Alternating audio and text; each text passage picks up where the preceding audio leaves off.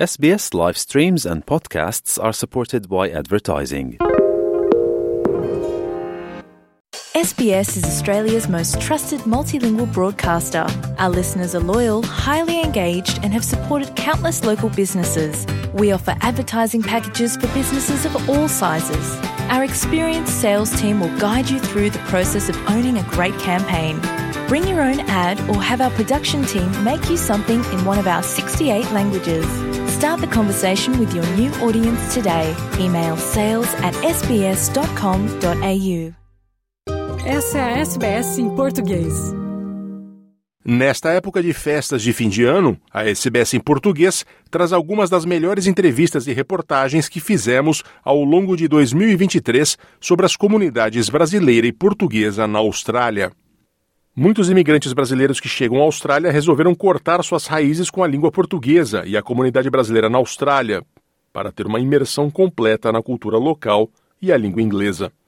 A jornalista e escritora brasileira Nadia Heisler, de 35 anos, que hoje vive em Perth, fez exatamente isso.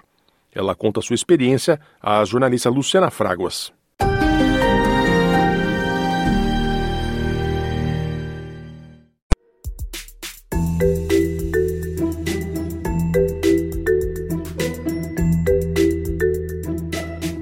Muitos imigrantes brasileiros que chegam à Austrália resolvem cortar suas raízes com outros brasileiros e, por consequência, com a língua portuguesa para ter uma imersão completa na cultura e na língua inglesa. A escritora brasileira Nadia Heisler, de 35 anos, que vive em Perth, fez exatamente isso. Ao chegar em Sydney em 2011, Nádia ouviu de seu professor que seu inglês não estava melhorando e resolveu se afastar dos brasileiros na Austrália e, como ela mesma diz, negar suas raízes. Eu sou Luciana Fraguas e converso agora com a Nádia sobre essa dupla jornada que nós brasileiros vivemos na Austrália. Esses dois caminhos que trilhamos o da língua portuguesa e da língua inglesa. Como absorver uma nova cultura sem perder a própria identidade. Oi, Nádia, tudo bem? Seja bem-vinda à SBS em português. Obrigada, obrigada mesmo, tudo bom. Nádia, você escreveu um texto para o canal aqui da SBS, o SBS Voices, um texto em inglês intitulado Eu Neguei Minhas Raízes Brasileiras por Anos até eu me tornar mãe. Isso é na minha tradução aqui, tentando Sim. ser o mais literal possível. Tá, não, está ótimo, é isso mesmo. Conta pra gente, então, por que, a princípio, você resolveu se afastar da comunidade de brasileiros na Austrália e investir no aprendizado da língua inglesa?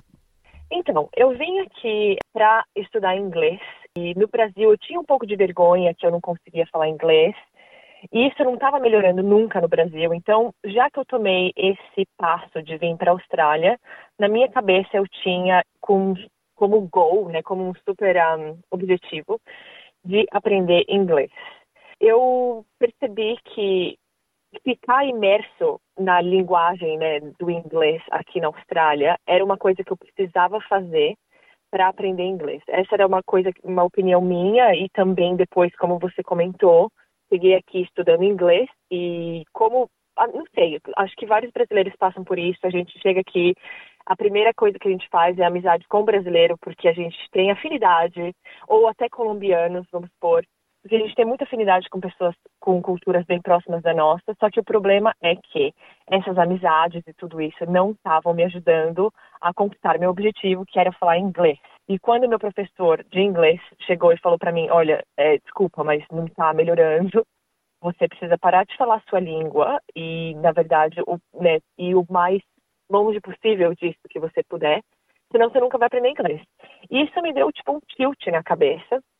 Eu falei, não, preciso, realmente, ele tá certo, e que eu tô gastando meu dinheiro aqui, só, né, festejando, sei lá, e saindo com as pessoas da minha cultura, mas não é isso que eu preciso. E eu quis mesmo, depois disso, completamente me afundar na cultura australiana e a única maneira de fazer isso para mim era me afastar completamente de brasileiros, assim. Eu precisava da imersão total. Na minha cabeça era isso que eu pensava.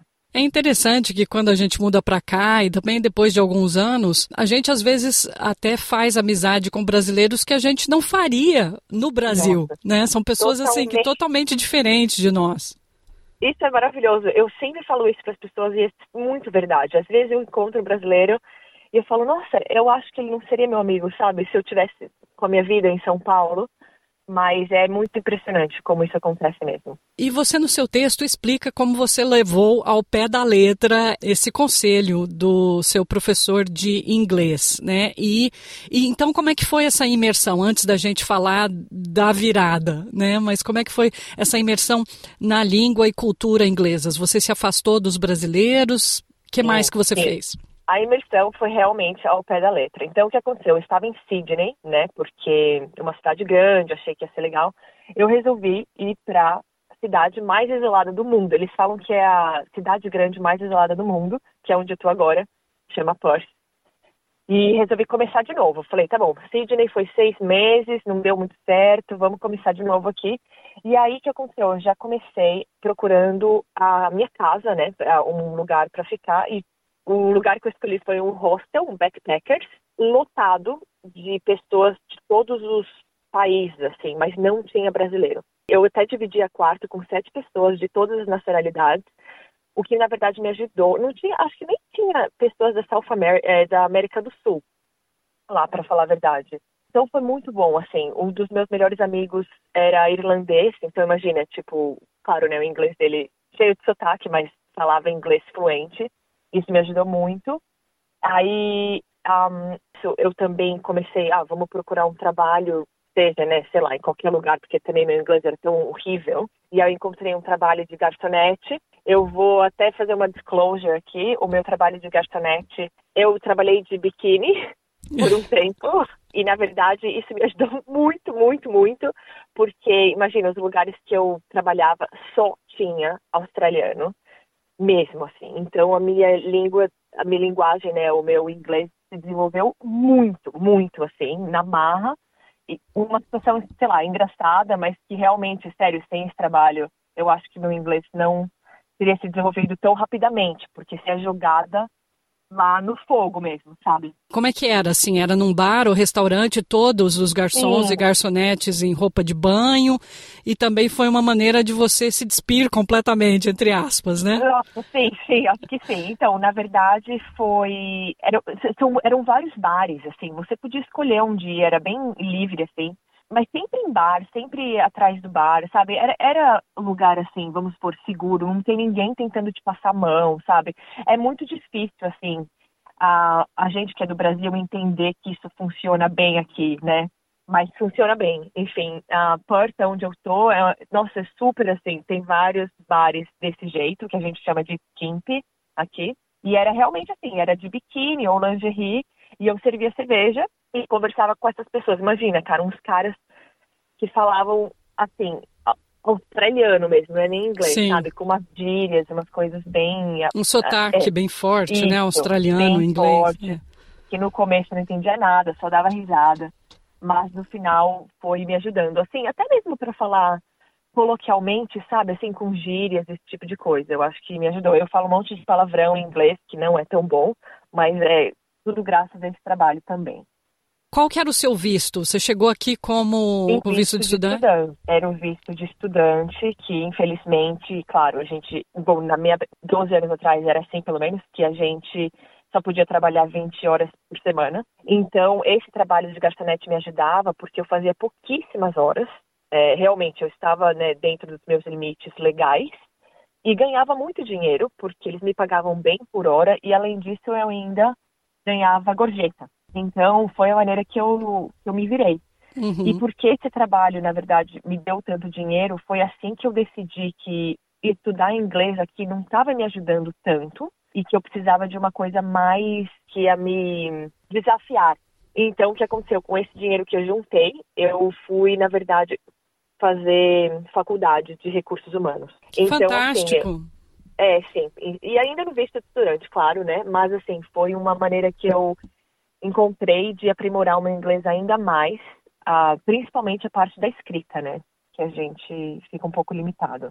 Então você fez a faculdade, conseguiu um emprego na Sim. área corporativa, é isso? Sim, escritório mesmo, né? Trabalhando com recursos humanos, assim. E, na verdade, eu me sinto muito orgulhosa disso. Essa é a minha parte com mais orgulho, assim, na Austrália, porque eu batalhei muito, assim. Na faculdade, eu estudei muito. Eu estudava, sem exagero, umas oito horas por dia, se não mais ainda.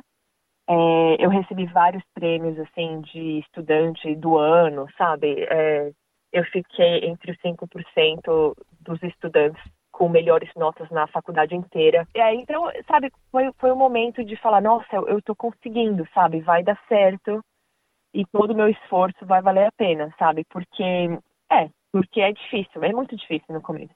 E aí eu consegui esse trabalho no, no escritório, e aí sim que a minha vida começou a mudar, claro, né? Porque aí você se sente, vamos supor, não necessariamente australiana, mas você sente, tipo assim, ah, agora sim, agora estou no mercado de trabalho, com um trabalho que eu teria no Brasil, vamos supor, é, sabe, entendendo inglês ok, escrevendo ok, ao ponto das pessoas terem me contratado para essa, vaga, né? Daí em diante, você realmente se provou todo esse projeto de vida, desde o momento que você decidiu sair de Sydney para Perth, fazer a faculdade, trabalhar, ralar para conseguir pagar suas contas você acabou casando e tendo um filho. E a experiência da maternidade, por incrível que pareça, te trouxe de volta para a cultura e língua portuguesas. Explica para gente esse processo. Quando é que você começou a se tocar que você estava sentindo falta da língua portuguesa? Se você chegou a ver que isso era parte da sua identidade e que a sua identidade estava se perdendo? Como é que foi esse momento de luz, assim, de retorno à sua língua?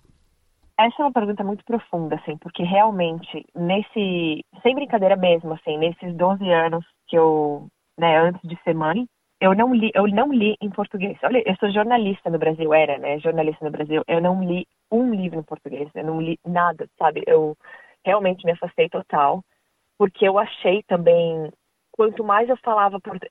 Olha só, isso aí, meu, tô falando de 12 anos depois, hein? Se eu continuasse falando português e se eu continuasse lendo em português, isso ainda ia me atrapalhar. Ainda mais que agora, hoje em dia, eu escrevo em inglês, né? Eu gosto de escrever. E eu ainda acho que às vezes se eu começar a escrever em português, ler em português, isso me atrapalha um pouco. É muito louco isso que acontece no meu cérebro. Quando realmente eu fui mãe, quando eu, eu tive meu filho ano passado, eu comecei a sentir uma falta que eu não tinha tido nesses 12 anos, de verdade mesmo, assim. A única falta que eu tinha mais, assim, do Brasil era comida, era, era sabe, sei lá. Mas quando você, quando eu tive meu filho, eu comecei, acho que a gente lembra, né, nas memórias, da gente, não sei, eu acho que os meus amigos do Brasil até ficaram tão felizes por mim, sabe, ficaram perguntando coisas e eu, eu comecei a retomar essas minhas raízes. A questão da língua foi bem interessante, porque a gente vê, né, várias pessoas vêm para mim e falam: nossa, fala português com seu filho, é muito importante para ele, ele tem que saber. E na minha cabeça, eu nem pensaria nisso, sabe? Eu falei: não, sei lá, para mim tanto faz, ele tá na Austrália. E para falar a verdade, eu, eu nunca quis. Eu, eu batalhei tanto, sabe, assim, para falar um inglês ok. Não vou nem falar que é um inglês maravilhoso, é né? um inglês decente, mas. Hum e eu nunca quis que meu filho passasse porque eu tô passando. E na minha cabeça antes eu falava, meu, se ele, se ele falar português, ele vai ter sotaque, e eu não quero, sabe? Eu tinha muito essa, essa luta dentro de mim. É muito estranho, às vezes eu fico até envergonhada de contar isso, porque, mas é verdade, tipo, é verdade, eu tô sendo bem honesta. Mas aos poucos eu percebi que era muito necessário eu passar a minha língua para ele. Primeira coisa que eu acho muito importante, né, esse bilingualismo, eu acho que faz maravilhas para o cérebro, eu acho muito importante. E fora que, assim, o, a minha maneira de se conectar com ele, cantando musiquinha em inglês, sabe, participando dessas aulinhas, não estava dando certo, sabe? Não era para mim, hum. é, não era mesmo. Então, o que aconteceu? Eu comecei a me imersar ainda mais, né? Voltar, voltar na cultura brasileira e pedir ajuda mesmo é, que tipo de música que eu podia cantar para ele, porque eu estava tão por fora, assim, que eu não tinha ideia, assim, de onde começar. E aos poucos eu fui falando, sabe, umas palavras em português. Hoje em dia eu converso com ele em português, mas também converso em inglês porque meu marido é australiano. Mas é legal ter essa dinâmica da família, que a gente tem umas palavras em português já entre a gente, sabe? Inclusive, meu marido também, às vezes, usa essas palavras em português com meu filho. E eu fico muito feliz, assim, de ver isso. Quais palavras, assim? Dá uns ah, exemplos. Tem palavras normais mesmo, assim, tipo tchau, tchau, a gente fala bastante. A gente fala que ele adora fazer cosquinha, né, no meu filho. E ele fala cosquinha, cosquinha. Aí ele fala, ele canta a musiquinha da formiguinha, sabe? Ele sabe cantar já. Essas coisas tipo xixi, cocô, ele fala em português também. Um, são coisas pequenas, assim, ou água até. Que idade um, que ele tá agora, Nádia? Só pra gente ter uma ideia. Um ano, ele tem um ano, ele tem 13 meses, né? Um ano e um mês. Então, assim, claro que ele não super fala, mas essas palavrinhas ele já entende, o que é o que me faz me sentir muito feliz, na verdade. O que é interessante é que muita gente como você chega aqui e ouve esse conselho assim, olha, se afasta dos brasileiros. Como é que você dá uma dica para as pessoas que estão nos ouvindo? Como é que a gente mantém um equilíbrio? Como é que não, não ser talvez tão radical como você chegou a ser num período da sua vida por causa de razões específicas, de manter um equilíbrio aí? É possível, então, viver dessa maneira híbrida? Então, essa é uma pergunta muito difícil, muito profunda também. que eu acho que é, é muito difícil. Eu ainda acredito muito que estar imersa na cultura australiana, eu acredito que é importante, foi importante para mim, sabe? Então, claro que por experiência, eu às vezes até eu acabei de conhecer uma menina brasileira que acabou de se mudar para cá, e eu falo para ela, eu falei, meu, eu sei, tipo, claro que os brasileiros sempre são os que vão ajudar a gente, e eu acho importante ter esse link, mas coisas, por exemplo, aonde você vai morar, eu ainda acho que é importante. Isso é minha opinião. Eu sei que dá muito, dá muito briga entre os brasileiros e imigrantes, mas eu acredito que morar com pessoas que não falam sua língua é importante. Se é isso que você quer fazer. Agora, tem gente que vem aqui com é, marido, com namorado, e, claro, os dois são brasileiros, claro que eles vão falar português em casa e tudo bem. Só que aí eu, a, a minha dica, né, sei lá, o que eu gostaria de, né, de de dar como dica, não sei como você pode falar isso, mas seria hum, realmente, sabe, o seu computador, por exemplo, tenta fazer as configurações tudo em inglês, sabe? O seu Gmail, coloca o seu Gmail em inglês, o seu Google, coloca o seu Google em inglês. Porque se você começar a deixar essas coisas escaparem, realmente fica muito difícil, sabe? E querendo ou não, a gente está aqui em outro país, é legal, né? É, entender e conhecer a cultura de outras outras pessoas, sabe? Só que se afastar completamente e, sabe, negar amizades brasileiras, vamos supor, que nem eu fiz no começo, não é muito saudável, porque chegou agora, vamos supor, 12 anos depois, aqui estou eu, tentando retomar meus, meus passos, sabe, para tentar passar isso para meu filho. Então, querendo ou não, acho que uma hora vai bater na cabeça das pessoas que né, deixar sua cultura completamente, não, eu acho que não é viável, né? Porque eu sou metade brasileira, metade australiana, sabe? Ou, sei lá, nos olhos de muita gente eu sou mais brasileira, porque eu nasci lá. Mas é interessante que você, inclusive, mencionou isso no seu texto, quando você fazia amizades e você até chegou a dizer para um brasileiro ou brasileira que não ia fazer amizade com ele, é isso? Como é que foi? Não, é, e essa é uma amiga minha, de ainda, ela ainda mora aqui, a gente ainda é bem amiga. Ela falou para mim, sabe, porque eu era tão louca que eu nem, nem pensava nessas coisas. E ela ainda lembra disso. Ela falou, meu, eu te conheci, a gente se conheceu num trabalho é, de garçonete que eu tive, não do de biquíni, um outro trabalho. E ela falou que chegou para mim, veio se, né, se apresentar. E eu falei, ah, não, legal, mas tipo, eu não tenho muito amigo brasileiro, sabe?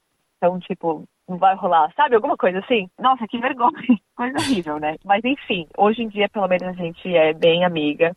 Eu acho que ela foi uma que grudou do meu lado e a gente continuou se falando. Que bom, né? Que bom. Que bom, né? Que você foi totalmente honesta com ela, não vai rolar, mas acabou rolando e vocês são amigas até hoje. Gente, sério, que vergonha. Sim, sim, somos, somos amigos. Por isso que eu te falei, quando as pessoas é, né, dividem essa, esse link cultural com você, é muito forte, é muito forte, sabe? Por isso que é muito difícil cortar completamente, assim, a sua cultura. Porque a amizade que eu tenho com o brasileiro e o jeito que eu vou me expressar e que eu vou conversar sempre vai ser diferente do jeito que eu vou, né, me unir, vamos supor, com um australiano. E eu falo isso tendo um marido australiano, mas de verdade, é, o, os laços que a gente faz com as pessoas da nossa cultura são muito especiais e únicos. Para a gente terminar, Nádia, você, jornalista, escritora, está há 12 anos aqui na Austrália e escreveu esse texto, que inclusive a gente vai colocar o link no artigo que acompanha esse podcast. Mas como é que você acha que se expressa melhor, em inglês ou português? Hoje, hoje em dia, na escrita, para falar bem verdade, talvez em inglês, mas eu acho assim, se eu passar, vamos supor que eu vou de férias, vou, vou passar um tempinho no Brasil, de, sei lá, três semanas, quatro semanas, eu acho que eu vou pegar né, essa, essa questão da linguagem de novo e vou começar a me expressar melhor em português. Mas porque eu ainda estou aqui e a maioria das vezes o meu trabalho eu falo inglês, né, com meu marido eu falo inglês, eu acabo me expressando, eu, hoje em dia eu acabo me expressando melhor em inglês, é isso que eu acho, pelo menos. Mesmo com sotaque e tudo, eu acho que sai um pouco mais fácil. E você participa de círculos de autores, né, de contação de histórias. Sim. Qual é o seu Sim. futuro? Quais são os seus planos futuros nessa área de escrever, de se expressar aqui na Austrália, já que você faz isso com tanto talento? ah, olha, é uma coisa. Não, eu sempre gostei de escrever. Isso é uma coisa que realmente vem de mim, é, que eu trouxe do Brasil, porque eu sou jornalista, né? Eu não queria deixar é, de fazer aqui. Não sei, eu, eu, tenho uns projetos pequenos por aqui, aqui em Torres mesmo. Participo de competição de escrita, esse tipo de coisa. Conto a minha história sobre imigra imigração e até a história da minha jornada como mãe, que não, não foi fácil no começo. Esse tipo de coisa eu acho que eu, eu, eu, gosto de dividir com as pessoas, sabe? Eu quero continuar fazendo. Tem um projeto de livro aí, no, de escrever um livro também, que está muito no começo e muito devagar, mas um dia, quem sabe, eu consigo chegar lá.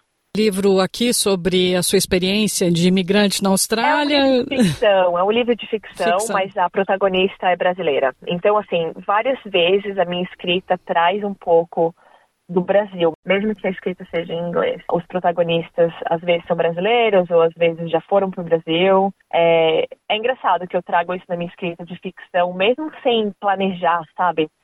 O personagem acaba se formando e ele sempre tem um link com, com a cultura brasileira.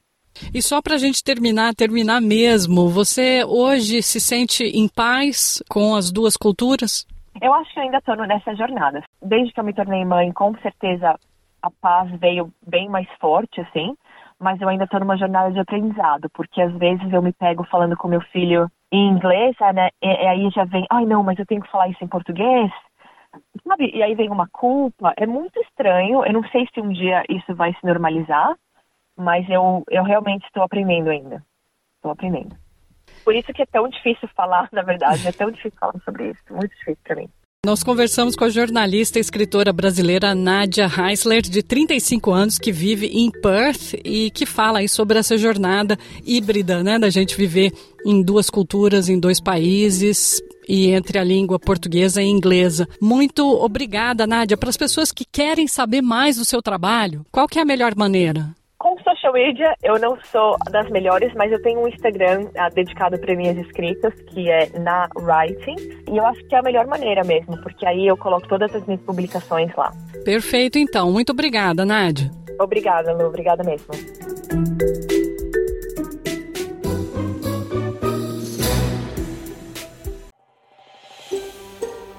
Quer ouvir mais notícias como essa? Ouça na Apple Podcasts, no Google Podcasts, no Spotify ou em qualquer leitor de podcasts.